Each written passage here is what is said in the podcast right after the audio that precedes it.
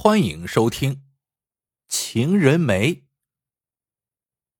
雪梅的丈夫叫韩青，是个森林武警。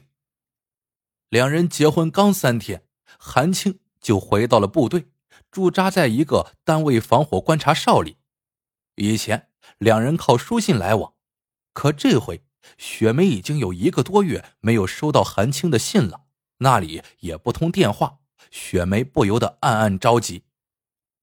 这天傍晚，雪梅正在院子里的梅树下祈祷，希望丈夫平安。突然听见有人敲门，开门一看，门外站着一个老婆婆。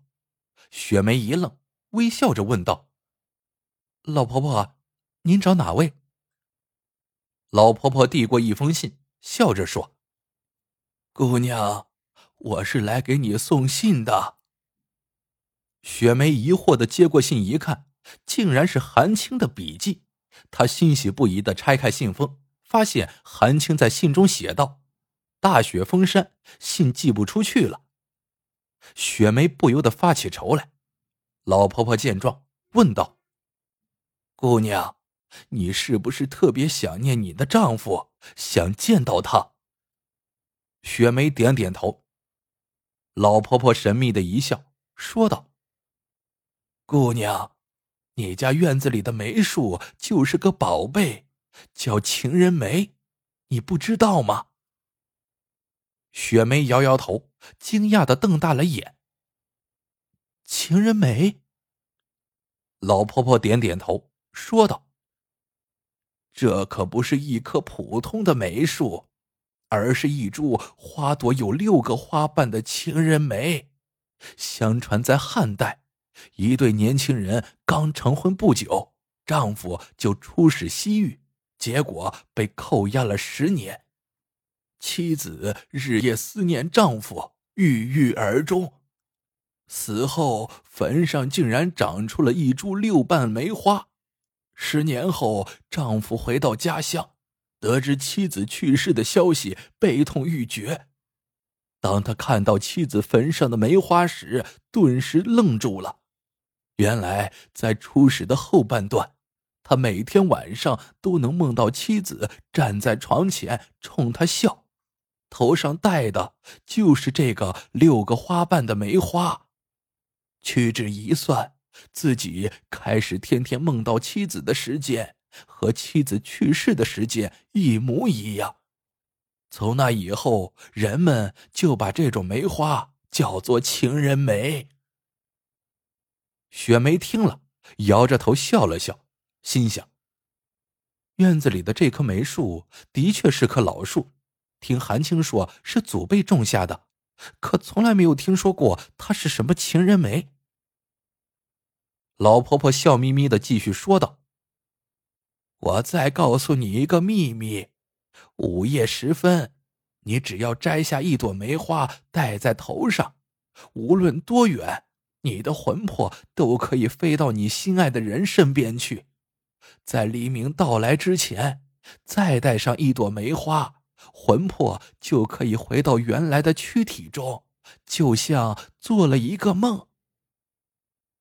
雪梅正听得入神，老婆婆却已转身走出了门外，只听她的声音仍在回荡：“姑娘，记住，使用情人梅。”必须在午夜到凌晨之间，天一亮，魂魄就回不来了。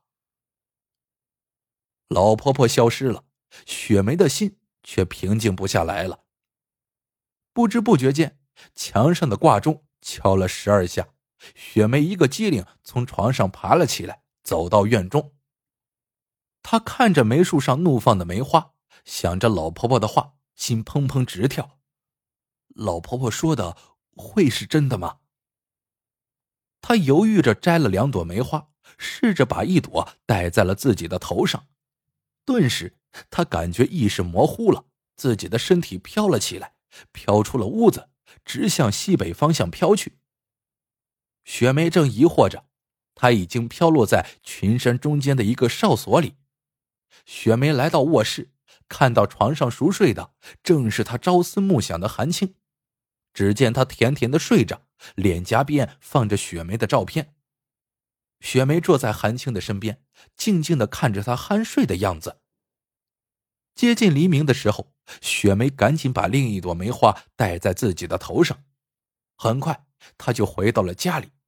刚才的一切似乎只是一个梦，只有那两朵已经枯萎的梅花告诉她，昨天她的确见到了韩青。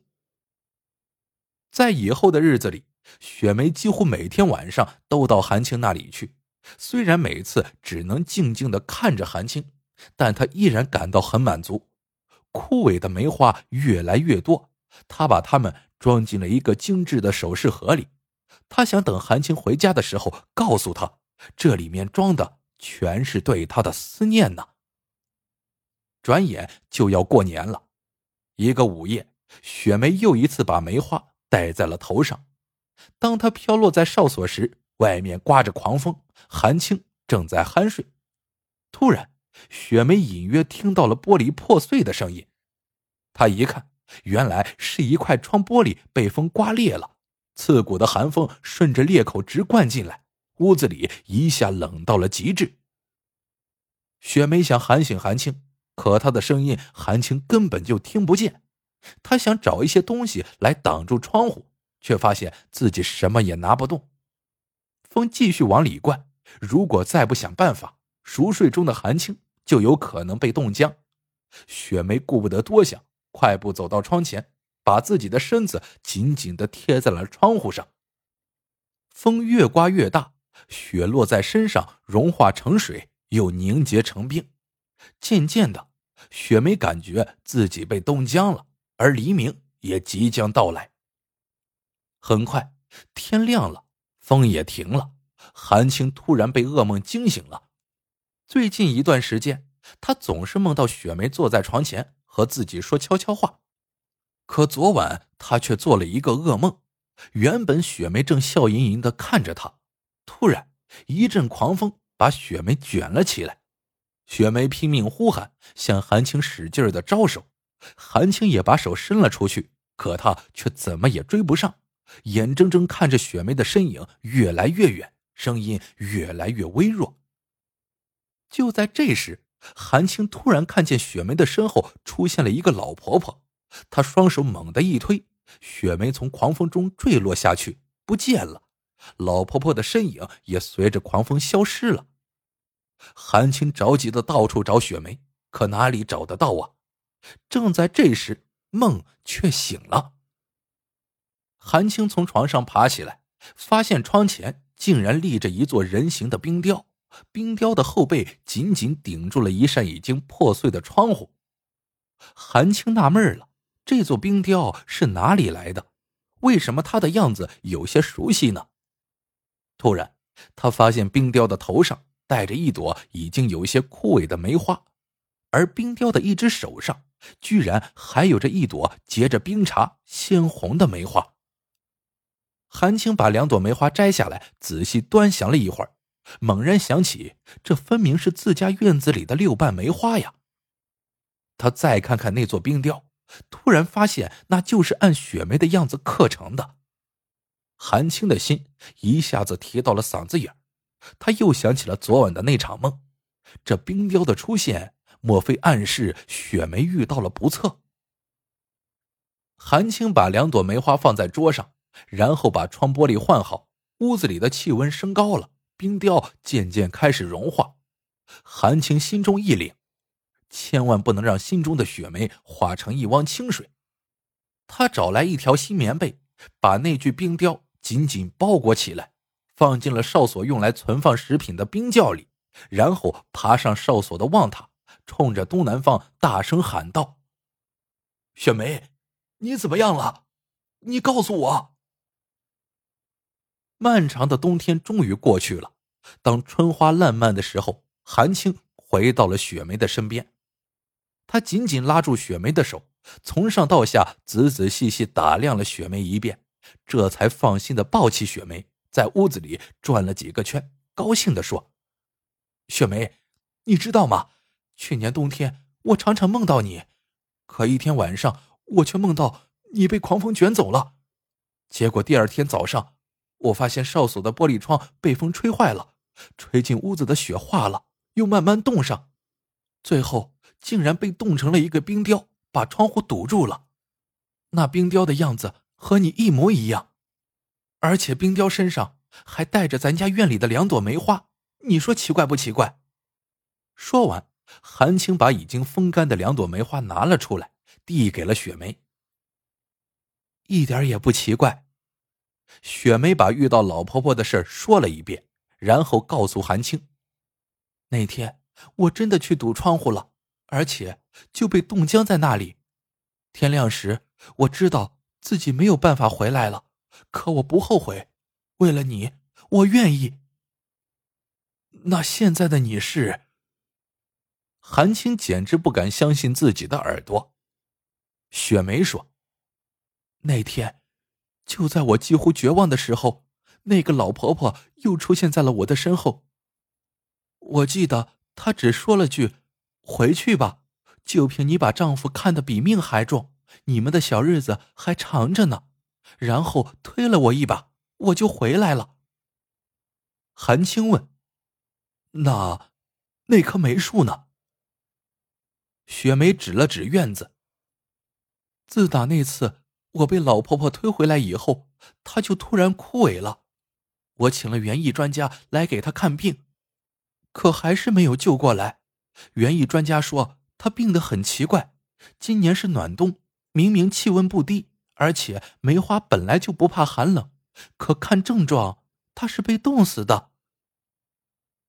韩青和雪梅来到院子里，那棵梅树。果然已经枯死了，两个人面对着枯树，谁也说不出话来，只是将手紧紧的握在了一起。回到哨所，韩青做的第一件事就是来到冰窖，找到了自己用棉被包裹的那具冰雕。他轻轻的打开棉被，却被眼前的景象惊呆了。棉被里裹着的是一条干瘪的梅花枝条。整个枝条都光秃秃的，只有在枝头的地方顶着一朵已经枯萎的梅花，而在枝条的旁边还有一朵怒放的红梅，红的是那样的耀眼。好了，这个故事到这里就结束了。喜欢的朋友们记得点赞、评论、收藏，感谢您的收听，我们下个故事见。